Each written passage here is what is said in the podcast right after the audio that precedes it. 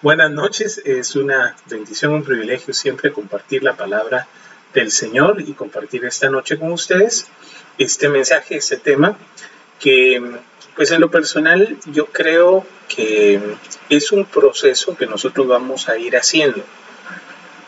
Pasa, y no sé si alguien ha tenido la experiencia de ir con el psicólogo o de hacer una, una charla de este tipo, una, una experiencia de este tipo con algún psicólogo, que mm, a veces uno llega, eh, tiene que expresar, tiene que decir, tiene que sacar.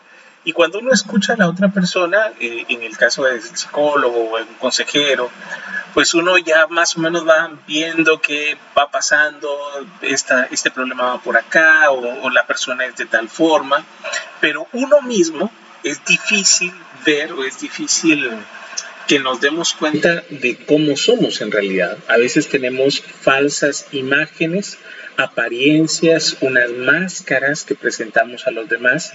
No nos damos cuenta muchas veces de nuestros errores, solamente vemos lo positivo o exageramos lo positivo, pensamos que siempre tenemos la razón. Este es un problema regularmente de los jóvenes que creemos siempre, yo todavía me incluyo, creemos siempre tener la razón y creemos, eh, pensamos que todo lo que hacemos está bien o es correcto.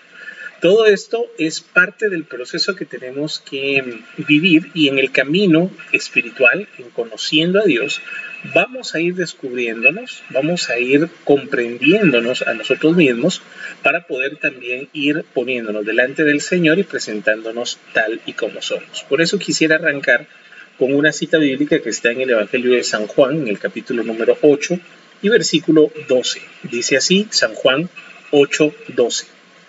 Jesús se dirigió otra vez a la gente diciendo, Yo soy la luz del mundo, el que me sigue tendrá la luz que le da vida y nunca andará en la oscuridad. Palabra del Señor. Cuando nosotros nos acercamos a Dios, nos acercamos literalmente a la luz. Jesús se va a presentar de esta manera. Yo soy la luz del mundo. Cuando es de día, cuando está el sol eh, en todo su esplendor, cuando está en lo alto del cielo y uno sale a la calle, uno mira todo iluminado. Uno mira, uno se quema, uno, uno recibe el calor, la fuerza del sol. Bueno, cuando nosotros nos acercamos a Dios, es algo eh, natural que nos vamos a ir también al momento de llegar a la luz y de estar en la luz, vamos a ir descubriéndonos, vamos a ir viéndonos cómo somos, lo que hay dentro de nosotros y todo eso que al final viene, viene a ser quién soy yo, quién en realidad soy. En este proceso vamos a irlo descubriendo. Si nos vamos, eh, aquí podríamos verlo desde varios puntos de vista. Por ejemplo, si lo vemos desde un punto de vista psicológico, podemos decir que la persona se divide en al menos tres eh, palabras o tres términos que estoy seguro hemos escuchado en otras ocasiones. Temperamento, carácter y personalidad. Y es bueno que definamos estas tres cosas para que sepamos y hablemos un mismo lenguaje, un mismo idioma. El primero, temperamento. ¿Qué es el temperamento? Una persona es naturalmente de cierta manera.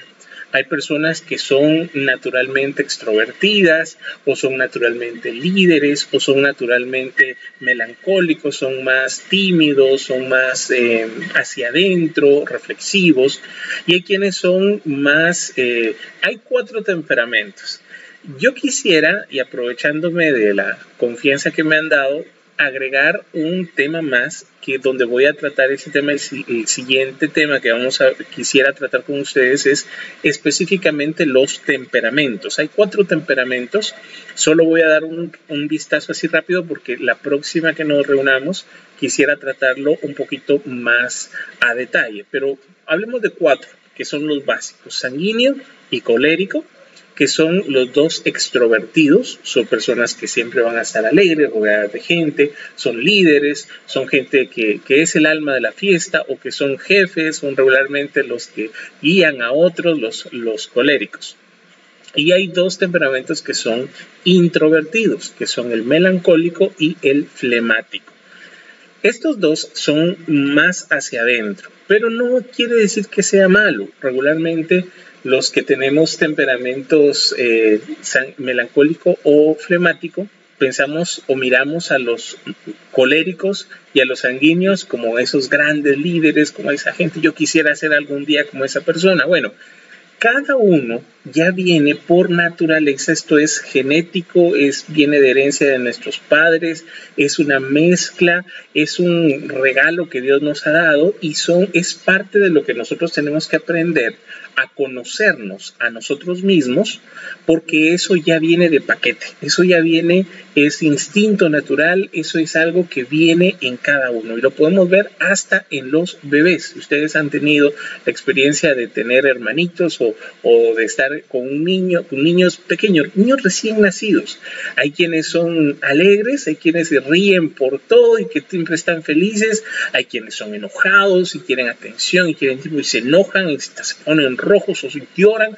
Hay quienes son más eh, sentimentales, emocionales, no, no quieren quieren cercanía, quieren abrazo, quieren que la mamá nunca se vaya porque son más melancólicos y hay quienes son, pareciera que siempre están bien, que no importa, que no pasa nada, ellos son tranquilos, ellos son serenos, eso va más al flemático. Bueno, estos cuatro temperamentos se mezclan en diferentes proporciones. Podremos decir que todos tenemos los cuatro en diferentes proporciones. Entonces van a haber coléricos eh, melancólicos, eh, van a haber sanguíneos flemáticos, van a haber coléricos sanguíneos, van a haber melancólicos coléricos. Son mezclas que se van a ir dando incluso hasta en tres o en cuatro en diferente porcentaje. Siempre va a haber un dominante y un segundo o dos segundos que nos van a ir definiendo. Esto hay que aclararlo porque para empezar a conocernos a nosotros mismos tenemos que entender quiénes somos naturalmente, es decir, lo que naturalmente brota de nuestro corazón. Suele pasar que si no desarrollamos bien nuestro temperamento, si nuestro temperamento está herido, tendemos a actuar en contra incluso de nuestro propio temperamento o tratamos de ser diferentes a nuestro propio temperamento. Y aquí ya entramos a la segunda palabra que es carácter. El carácter es una mezcla de parte del temperamento, eso, eso es natural, pero el carácter es las conductas aprendidas, la educación que recibimos, cómo nos formaron nuestras casas, las experiencias que hemos pasado, buenas o malas. Estas experiencias y todo lo que hemos aprendido nos van a ir desarrollando una, un carácter diferente. Por ejemplo, una persona que es eh, colérica, que, que por naturaleza es así, y aparte de eso le han enseñado que siempre tiene que ser el mejor, que siempre tiene que ganar, que tiene que ir adelante, regularmente esa persona no solo su temperamento, su carácter es así y lo va a demostrar y va a ir y va a ser porque esa es la forma como él o ella ha aprendido a hacer. También en el carácter entra parte de las experiencias que hemos vivido. ¿Cuántas veces por experiencias duras, difíciles, por engaños, por peleas, por, por malas experiencias, nos hemos eh, hecho mucho daño? No solo la experiencia fue mala, sino que nosotros mismos decidimos hacer o ser de cierta manera modificando nuestro carácter. De por sí nuestra naturaleza ya es de cierta manera, nuestro temperamento. Pero luego el carácter, nosotros lo, lo, damos a conocer a los demás, es cómo nos expresamos delante de las personas. Puede que mi temperamento sea uno y mi carácter sea otro, porque mi temperamento está o muy, eh, muy herido, muy lastimado, no lo he desarrollado, no estoy en armonía con mi temperamento, me peleo con mi temperamento, con mis propias emociones. Entonces, no puedo ser como soy realmente delante de la gente, delante de las personas.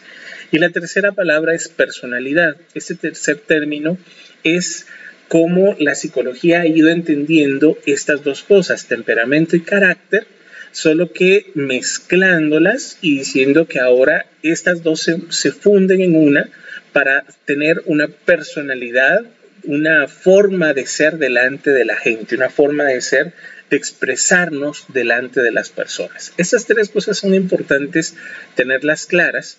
Primero porque con la naturaleza no se pelea. No podemos pelear con quienes somos naturalmente.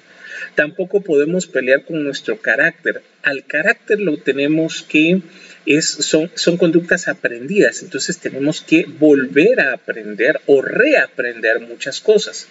En este caso, pues traemos desde que nacemos, desde nuestra casa, la, la, educación que nos han dado, la forma como nos han guiado, etcétera. Todo eso va formando nuestro carácter, las experiencias vividas. Entonces, también tenemos, ahí es donde nosotros tenemos que aprender, conociéndonos a nosotros mismos, sabiendo quiénes somos, cómo somos, vamos a poder modificar nuestro carácter, vamos a poder utilizar las ventajas, las fortalezas de nuestro temperamento para también trabajar con las debilidades de nuestro temperamento, porque ningún temperamento es perfecto, todos tienen fortalezas y debilidades. Ahora, la personalidad es cómo nosotros nos presentamos delante de las personas. Para que nosotros entendamos esto, bueno, esto es del lado de la psicología, para que nosotros vayamos en un poco más, podríamos hablar mucho acerca de esto. Este es un tema muy extenso, no puedo detenerme mucho, pero me quiero pasar más a la Biblia, porque en la Biblia vamos a encontrar algunas respuestas de quién soy, quién, cómo, cómo soy o qué soy en realidad. Al final de cuentas, esto es un problema filosófico. Yo sé que ahora escuchar palabras eh, como filosofía nos dan un poquito de, no sé, desconfianza o, ah, la que aburrido hablar de filosofía, pero la filosofía es una ciencia que trata y que busca la verdad, busca la iluminación, busca, busca entender, busca el porqué, la razón, el fundamento.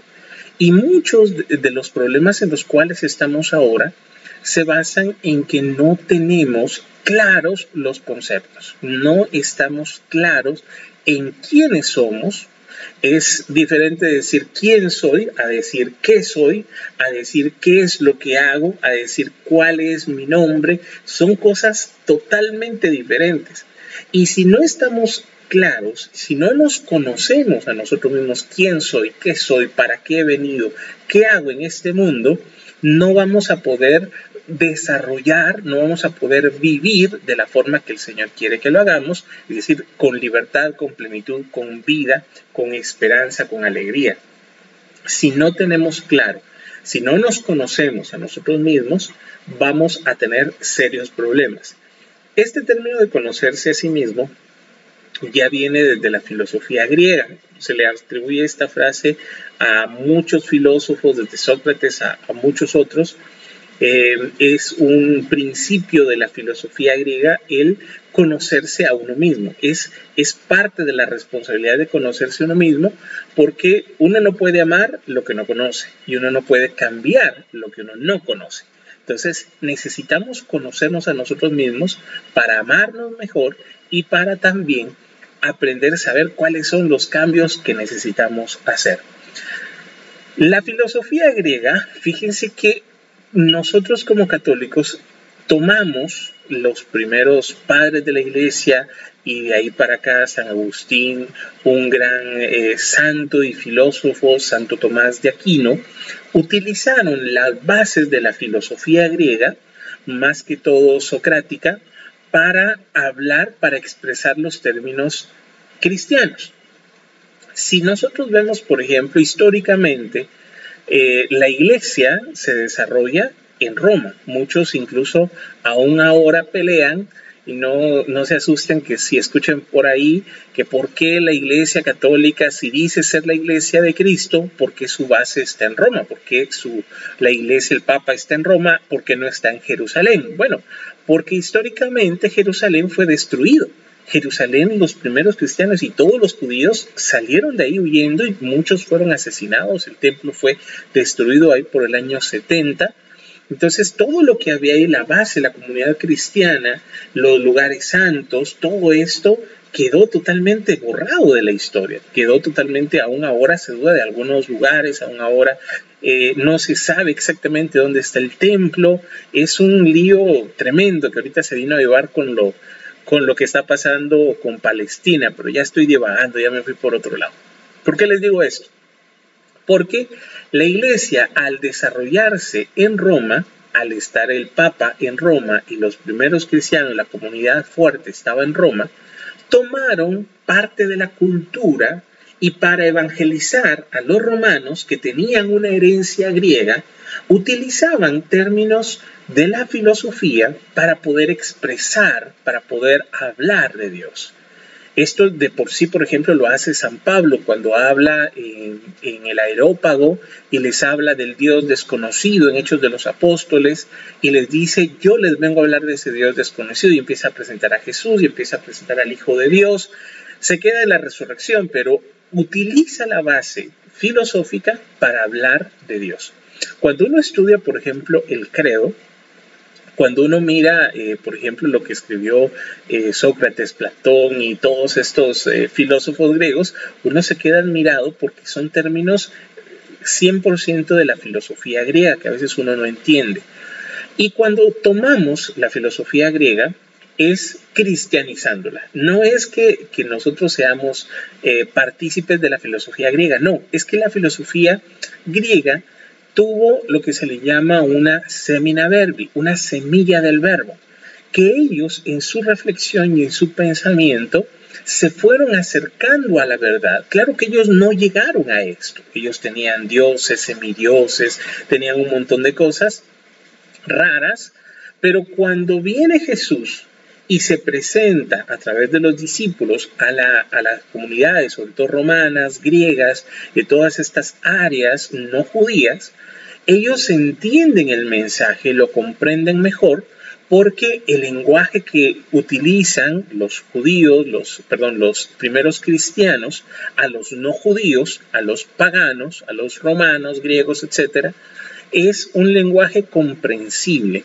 Ellos encuentran verdad, ellos encuentran una sintonía, porque parte mucho de lo que ellos enseñaron está en la filosofía griega. No todo, por supuesto por eso, uno de los grandes santos de la iglesia, Santo Tomás de Aquino, utilizando estos términos, trató de explicar la fe, explicar estos términos teológicos que a veces son complicados de entender. ¿Por qué les digo todo esto? Porque aunque esta frase, conócete a ti mismo, viene de los griegos, en la palabra de Dios vamos a encontrar una serie de respuestas que nos pueden iluminar el camino. ¿Qué pasa cuando uno va al psicólogo y uno, pues claro, va con problemas, va con dificultades, va con, con dudas y uno quisiera que el psicólogo nos diera las respuestas?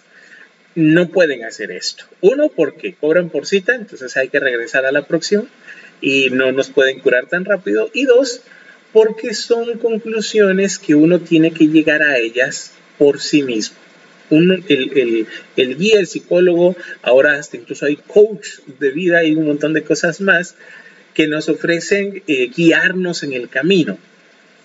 El problema es que no podemos dar estas, eh, estas eh, verdades así a la primera, porque la persona, una cosa es saberlo y una cosa, otra cosa es entenderlo. Entonces, yo les voy a decir algunas cosas que vamos a encontrar en la palabra de Dios pero que lo entendamos, eso ya va a ser un camino y una vivencia y una experiencia que cada uno tiene que hacer. O algo que uno tiene que ir experimentando, que uno tiene que ir viviendo, que uno tiene que ir descubriendo en el caminar con Dios. Entonces, decíamos, Jesús es la luz del mundo, San Juan capítulo 8, versículo 12. Estar con Dios es estar en la luz. Conocer a Dios nos hace automáticamente irnos conociendo a nosotros mismos, porque al estar en la luz podemos ver mejor nuestros errores, nuestras eh, características, nuestro temperamento, nuestro carácter, nuestra personalidad en sí.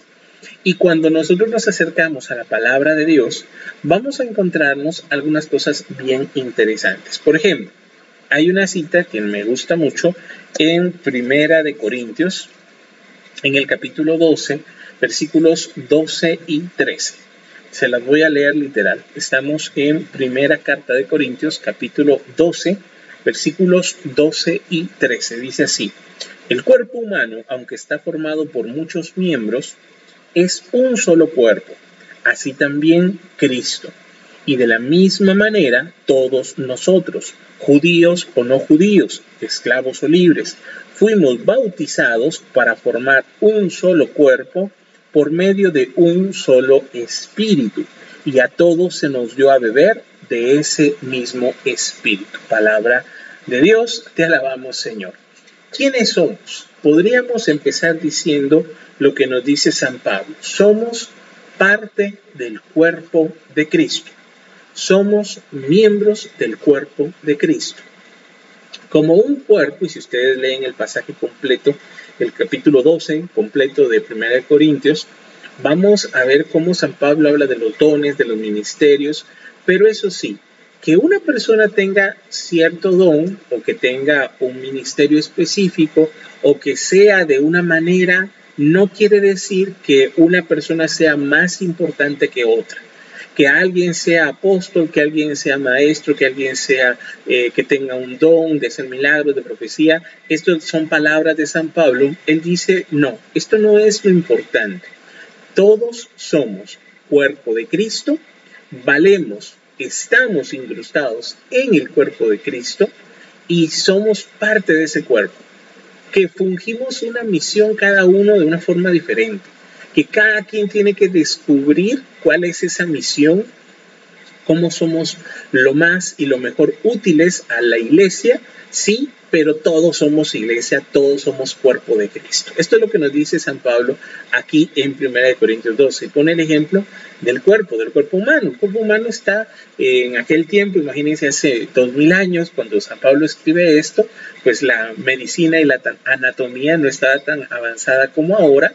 Y lo que ellos miraban, pues eran eh, órganos, eh, de un brazo, una mano, un pie. Así va a ser la analogía que él va a utilizar eh, tenemos hígado, tenemos pulmones, tenemos corazón, tenemos riñones, etcétera, etcétera. Tenemos un montón de huesos.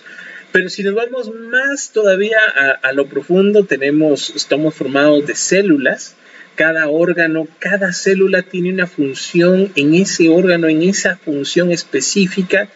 Eh, si nos vamos más, todavía estamos creados de átomos. Es decir, si nos vamos a lo profundo, nosotros somos como ese cuerpo de Cristo. Eh, somos parte de la iglesia y somos parte de este llamado. ¿Por qué? Porque fuimos desde el bautismo bautizados en la iglesia de Cristo con el Espíritu Santo y por lo tanto somos cuerpo de Cristo. Imaginémonos a una persona, un, cuerpo, un ser humano cualquiera nosotros estamos divididos en dos partes. Algunos dicen en tres. La iglesia enseña que en dos. Algunos dicen que somos cuerpo, alma y espíritu. La iglesia enseña, el catecismo enseña que nosotros tenemos cuerpo y un alma espiritual. Hay que hacer la aclaración porque esto de cuerpo, alma y espíritu está más a la teología evangélica que a la teología católica solo digo, ¿verdad? Solo aclaro, pero vuelvo, vuelvo al, punto. ¿Qué pasa si nosotros no somos solo cuerpo, no solo somos naturaleza, no solo somos animales? Bueno, tenemos, eh, eh, somos parte del reino animal, si lo vemos científicamente hablando, pero hay algo que nos hace diferentes. No es la inteligencia, no es el espíritu, como dicen algunos, porque no, hay incluso animales que son más inteligentes, pero no tienen lo que nosotros tenemos. Tenemos un alma espiritual. Los animales tienen un alma animal, las plantas tienen un alma eh, eh, de plantas. Ah, les digo esto porque a veces son cosas muy sencillas, pero, pero no las tenemos claras. Entonces, volviendo, nosotros como seres humanos, hijos de Dios, tenemos un alma espiritual. ¿Qué pasa si una persona se enferma de algún órgano? Le falla el corazón, le falla el hígado, le fallan los pulmones, etcétera vienen eh, los médicos y en algunos casos se pueden dar eh, trasplantes de órganos, ¿verdad? Ustedes seguramente han escuchado, se pueden trasplantar que un riñón, que un pulmón, que medio hígado, cosas así. Ya una persona muerta puede trasplantar las córneas, eh, hueso, piel, etc. Pero si una persona muere, se murió y porque le falló el corazón, porque le falló el pulmón, porque le falló el hígado, lo que sea. Y viene el médico y consigue otro órgano compatible, sano, viene y se lo pone. Y como que si fuera un carro, imagínense ustedes un mecánico que agarra otro motor y se lo pone al carro, lo arranca, lo enciende y funciona. ¿Por qué el cuerpo humano no funciona así? Si ustedes, por ejemplo, una persona se murió, ya está muerta, vienen, le ponen otro corazón, le ponen otro hígado y tratan de revivirlo, la persona, eso no funciona. Tal vez un, caso de instantáneo, momentáneo, pero después de un tiempo no va a funcionar. Mientras más tiempo pase, menos posible es. ¿Por qué les digo esto? Porque no somos solo cuerpo, no solo somos naturaleza, no solo somos animales, somos seres espirituales. Tenemos un alma espiritual eterna, que eso es lo que nos hace a nosotros diferentes de toda la demás creación. Y como tenemos un alma espiritual, cuando una persona muere, cuando se da esta separación de, cuerpo y alma, ya no se puede volver a unir, ya no es lo mismo, no, no, no es que cambiemos una parte de, un órgano, un sistema, un aparato y, y volvemos a darle vida y vuelve a vivir. No funciona así porque nosotros tenemos un alma espiritual, creemos que hay algo mucho más, una vida eterna que el Señor nos está ofreciendo. Lo que nos dice San Pablo aquí en 1 Corintios 12 es que cada uno de nosotros somos parte del cuerpo de Cristo. ¿Qué pasa si a nosotros nos quitan una parte del cuerpo? Bueno, depende que sea, podremos vivir, pero no va a ser lo mismo, no va a ser igual. Si nosotros somos cuerpo de Cristo, necesitamos descubrir cuál es esa misión, esa función específica, esa vocación, ese llamado que tenemos, porque sólo así vamos a poder cumplir la misión, el cumplir el objetivo con el cual nos envió el Señor a este mundo, a esta tierra, y poder contribuir en el cuerpo de Cristo. Otra, otra cosa que podríamos encontrar en la palabra de Dios. Primero nos dijo San Pablo, somos cuerpo de Cristo. Otra cosa que nos dice la palabra de Dios que somos hijos de Dios. En Efesios, en el capítulo 1, en el versículo, vamos a leer 4 y 5. Efesios capítulo 1, versículos 4 y 5 dice así. Dios nos escogió en Cristo desde antes de la creación del mundo para que fuéramos santos y sin defecto en su presencia por su amor nos había destinado a ser adoptados como hijos suyos por medio de Jesucristo, hacia el cual nos ordenó según la determinación bondadosa de su voluntad. Aquí, nuevamente San Pablo hace un recorrido desde antes de la creación, desde antes que naciéramos, ya el Señor nos había elegido para ser sus hijos. ¿Cómo podemos ser nosotros hijos de Dios? Por Cristo Jesús, porque Él se entregó por nosotros, porque Él nos ha dado vida, porque Él nos ha perdonado, Él nos ha amado, y por Él y por su voluntad, ahora nosotros estamos llamados a ser hijos de Dios.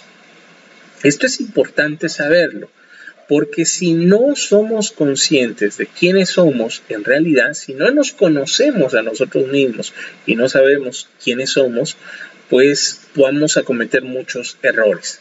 Por ejemplo, hay un pasaje que estoy seguro ustedes conocen que está en San Lucas en el capítulo 15, una parábola que estoy seguro ustedes han escuchado que es la parábola del hijo pródigo o del padre misericordioso, porque esta parábola también habla más del padre que del hijo, pero tomemos la imagen del hijo pródigo. ¿Qué es lo que hace el hijo pródigo? Está en su casa con su papá, con su familia, el papá tiene una buena herencia, tiene una finca, qué sé yo, tiene, tiene plata. Viene el hijo menor y pensando nada más en pues divertirse, en gozar la vida, eh, en, en, salir con sus amigos, pide su herencia y se va a malgastarla. Bueno, el padre se la da y se va a malgastarla. Cuando el hijo menor se da cuenta, se ha quedado sin dinero, se ha quedado sin amigos, tiene hambre y se pone a trabajar cuidando, dando de comer a los cerdos. Y era tal su hambre que se quería comer la comida de los cerdos. Entonces, en ese momento de dolor, en ese momento difícil de crisis, él recuerda que en la casa de su padre hay alimento de sobra, que hasta los trabajadores tienen lo suficiente, entonces decide volveré a la casa de mi padre y empieza este camino difícil, complicado, seguramente muy cansado de volver a la casa del padre. Como el hijo pródigo nosotros, si no estamos conscientes de quiénes somos, de que somos hijos de Dios, vamos a salir a hacer con nuestra vida, a cometer muchos errores, vamos a salir a desperdiciar nuestra herencia y lastimosamente a veces hasta que no pasamos un momento difícil, un momento duro, no lo entendemos y no volvemos a la casa del Padre. Entonces, es importante conocer esto y saber que somos hijos de Dios para que nosotros en nuestra relación con Dios estemos más cerca de Él. Hasta el mismo Jesús nos enseñó a orar y a decirle al Señor, Padre, Padre nuestro que estás en los cielos. Otra cosa que nos dice la palabra de Dios en primera de Juan, en la primera carta de Juan, en el capítulo 4, versículos 9 y 10, si tienen por ahí o si están anotando, Primera carta de San Juan, capítulo 4, versículos 9 y 10 dice, Dios mostró su amor hacia nosotros al enviar a su Hijo único al mundo para que tengamos vida por Él.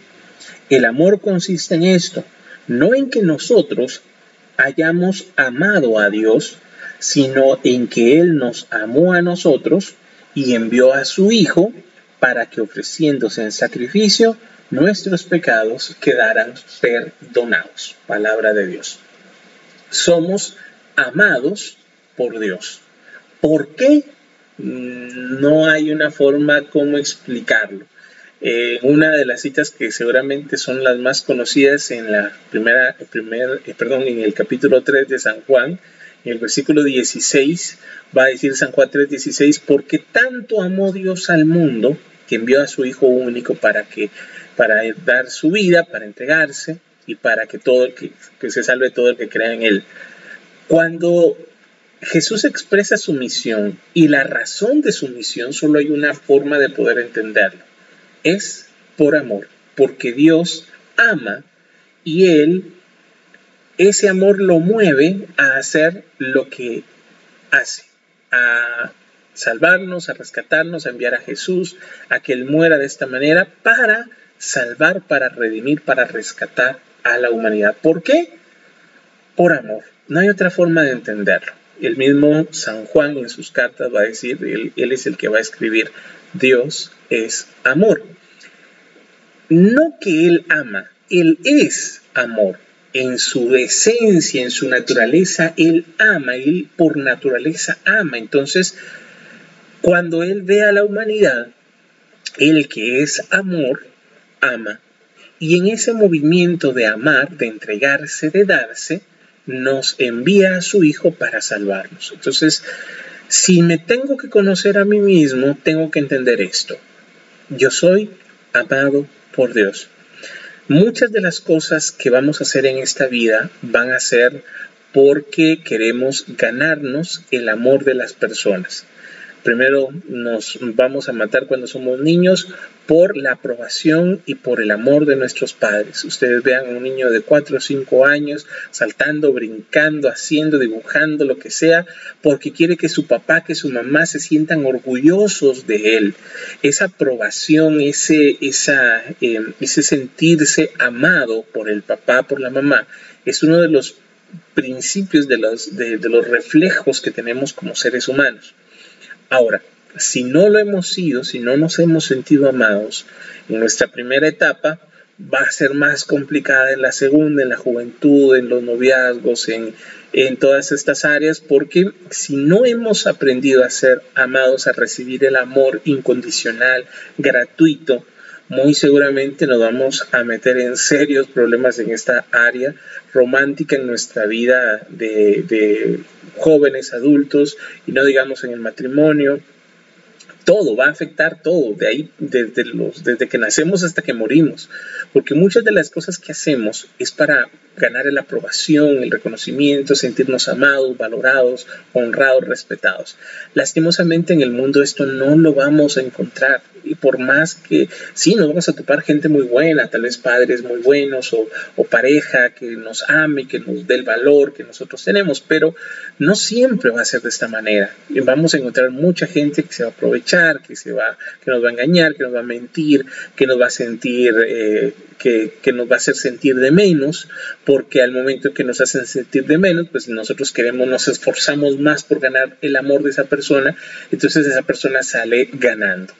Entonces, lo primero que tenemos que entender es que somos amados por Dios gratuitamente, sin que hayamos hecho nada. No es que nosotros hayamos amado a Dios, dice San Juan. El amor consiste en que hemos sido amados por Él primero. Y al momento de sentirnos amados, sin que nos tengamos que merecer ese amor, sin que, porque me porté bien, porque soy obediente, porque rezo, porque oro, no, no importa. Pase lo que pase, hagas lo que hagas, Dios te ama. Ahora, permanecer en ese amor, pues ya es otra cosa, ya será otro tema que hablaremos, pero de por sí, Dios te ama y te va a amar y ese amor siempre va a estar ahí. Otra cosa que nos dice la palabra de Dios es que nosotros somos pecadores. Y esto pues lo va a decir en muchas partes, pero hay un salmo que me gusta mucho, que seguramente también han escuchado, el Salmo 32. Vamos a leer el versículo del versículo 1 al 4. Vamos a ver lo que nos dice el salmista. Dice, Feliz el hombre a quien sus culpas y pecados le han sido perdonados por completo. Feliz el hombre que no es malintencionado y a quien el Señor no acusa de falta alguna. Mientras no confesé mi pecado, mi cuerpo iba decayendo por mi gemir de todo el día, pues de día y de noche tu mano pesaba sobre mí, como flor marchita por el calor del verano, así me sentía decaer. Esto es lo que siente el alma cuando toma conciencia de su pecado. David, quien escribe este salmo, seguramente escribe este salmo por su propia experiencia, por su propia vivencia. Recordemos que David fue un gran personaje del Antiguo Testamento, pero no fue perfecto. Fue un gran rey, fue un gran líder, fue un gran guerrero, mató a Goliat, mató a cientos de filisteos, pero llegado el momento también falló y también cayó en la tentación. Con Betsabé mató a su esposo Urias, no solo cometió homicidio, cometió adulterio, tuvo eh, Betsabé queda embarazada eh, de ese encuentro. Fue algo tan, eh, esto marcó la vida de, de David porque el Señor no lo dejó a escondidas, envía a su profeta y lo hace que reconozca su pecado. Hay una diferencia entre una persona que se sabe pecador y, ni modo, ¿verdad? No se arrepiente, y una persona que sabiéndose pecadora, sí se arrepiente de todo corazón. Y este es el caso de David. No es solamente decir, ah, sí me equivoqué y ya estuvo. Ah, el Señor me ama y Él me va a perdonar. No es la actitud que deberíamos tomar. Somos pecadores y esto no lo podemos negar ni aún el más santo de los, de los que la iglesia nos ha dado, ni aún, ni aún estas grandes almas que llegaron a los altares, ellos siempre se reconocieron como débiles y como pecadores. Aún teniendo grandes dones, grandes revelaciones, aún siendo grandes fundadores, grandes líderes, no importa.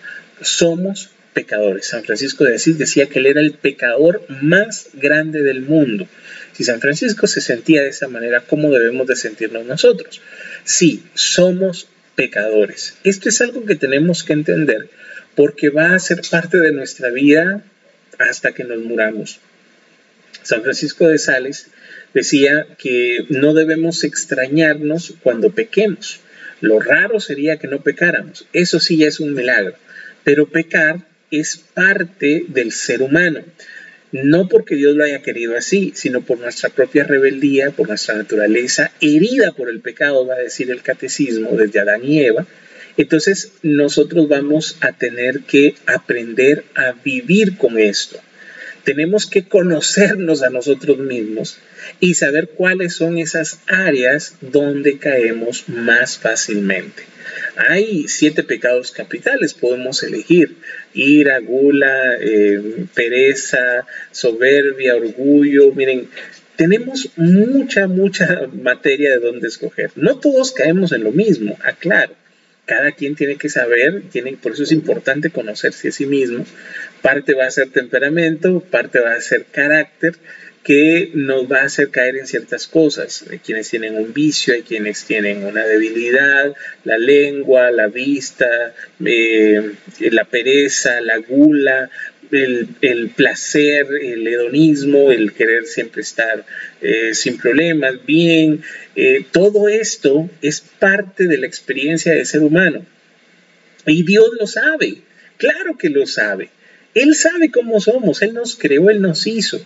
Él estuvo ahí en el principio, Él estuvo ahí en el jardín del Edén, buscó a Adán y Eva en el capítulo 3 de Génesis. Él estaba ahí, les da la oportunidad de arrepentirse, pero no lo hacen. Somos pecadores y en la medida que vamos avanzando, vamos a darnos cuenta de algo. Vamos a ir dejando por voluntad propia esos pecados. Primero vamos a dejar los pecados mortales y luego vamos a ir dejando los pecados veniales o los más pequeños. Un alma que crece en santidad va a ir llevando este proceso. Pero seguimos siendo pecadores. Esto no va a cambiar. Eh, esto no podemos nosotros negarlo o, o decir que no es así. Es así, somos pecadores y lo seremos siempre. Pero no podemos quedarnos solo en eso algo que nos dice también la palabra de Dios, que sí, somos pecadores, pero somos perdonados por Dios. Y en el siguiente versículo, el mismo salmista, estamos en el Salmo 32, en el versículo 5, dice, pero te confesé sin reservas mi pecado y mi maldad, decidí confesarte mis pecados y tú, Señor, los perdonaste. ¿Qué es lo que hace David? Solamente confesarlos. Eh, yo sé que muchos eh, aún nos cuesta entender esto, sobre todo porque estamos tan bombardeados a nuestro alrededor de tantas dudas, de tantas cosas, pero ¿cómo que solo, solo me confieso y ya, solo lo digo y ya? No es solo así, pues tiene que haber una sincera, un sincero arrepentimiento, tiene que haber dolor por los pecados, eh, la voluntad de no volver a cometerlos pero el acto de confesarlos es suficiente. ¿Por qué? Porque Cristo Jesús ya pagó por esos pecados. Jesús no solo pagó por los pecados de aquel momento, no solo pagó por los pecados de nuestros antes de convertirnos o antes de bautizarnos o antes de este momento, no. Jesús ya pagó por todos los pecados de la humanidad desde el principio, desde Adán y Eva hasta la última generación que existe en este mundo. Todos los pecados ya son perdonados. La única cosa que nos pide el Señor es confesarlos.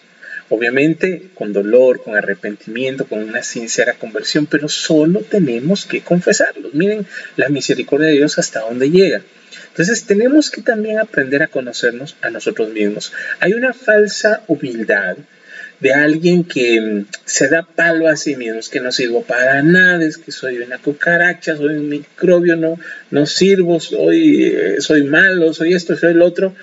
No quiere decir que esto sea una, que, que reconocer nuestros pecados es cierto, pero también hay que entender esta parte, la misericordia de Dios.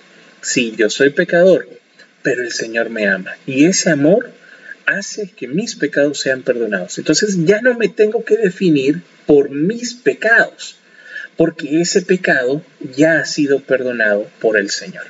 Para terminar, hay un pasaje en Génesis en el capítulo 4 que nos habla de esta importancia de poder conocernos a nosotros mismos y poder dominarnos a nosotros mismos y es el primer homicidio que se registra en la Biblia, en la historia bíblica, que es eh, estos hermanos Caín y Abel. Para hacer resumida la historia, eh, uno es pastor, otro es agricultor, uno ofrece un cabrito, ofrece un sacrificio de, sus crías y el Señor lo acepta y el otro ofrece un sacrificio de sus siembra, de su cosecha y esto el Señor no lo acepta. ¿Por qué? No sé. Ahí le preguntan al Señor cuando lleguen ahí al reino de los cielos. Simplemente la palabra dice que una ofrenda es aceptada y la otra no. Esto hace que en el corazón de Caín crezca odio contra su hermano.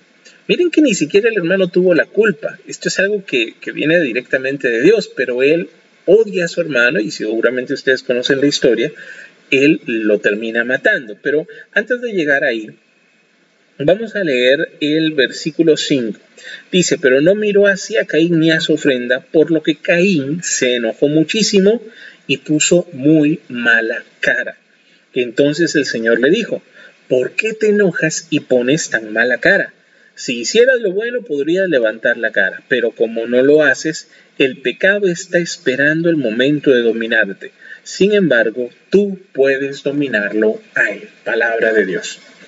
Miren, Dios mismo le está hablando a Caín y le está diciendo, ¿qué te está pasando? Hay algo que está mal, le está dando oportunidad para que él busque arrepentirse, para que él cambie de actitud. Obviamente Caín no lo hace, termina matando a su hermano. Eh, la sangre del hermano clama justicia y trae una dura consecuencia para Caín, aunque no muere. Eh, es desterrado y tiene que andar toda su vida con una marca en la frente. Es decir, tiene consecuencias, el pecado tiene consecuencias muy duras y muy serias. Les digo esto porque en este pasaje el Señor nos da oportunidades como esta para conocernos, para aprender y para cambiar. En la medida que nos conocemos más, en que sabemos cuáles son nuestras debilidades, cuáles son las, las eh, áreas en las que caemos más fácilmente, en la medida que nosotros sabemos por qué lado somos más atacados, por qué lado somos más tentados, en la medida que conocemos y la luz del Señor es así, nosotros nos vamos a acercar a Él y vamos a ver y vamos a descubrir lo que está mal dentro de nosotros. Entonces, en ese proceso, primero de conocernos, de descubrir, vamos a poder ir tomando esas decisiones, poder ir haciendo lo que tenemos que hacer para cambiar y para mejorar y para hacer en lugar de, de quedarnos así como estamos, ir mejorando, ir creciendo, como nos decía en Filipenses, somos llamados a la santidad, somos llamados a estar con el Señor.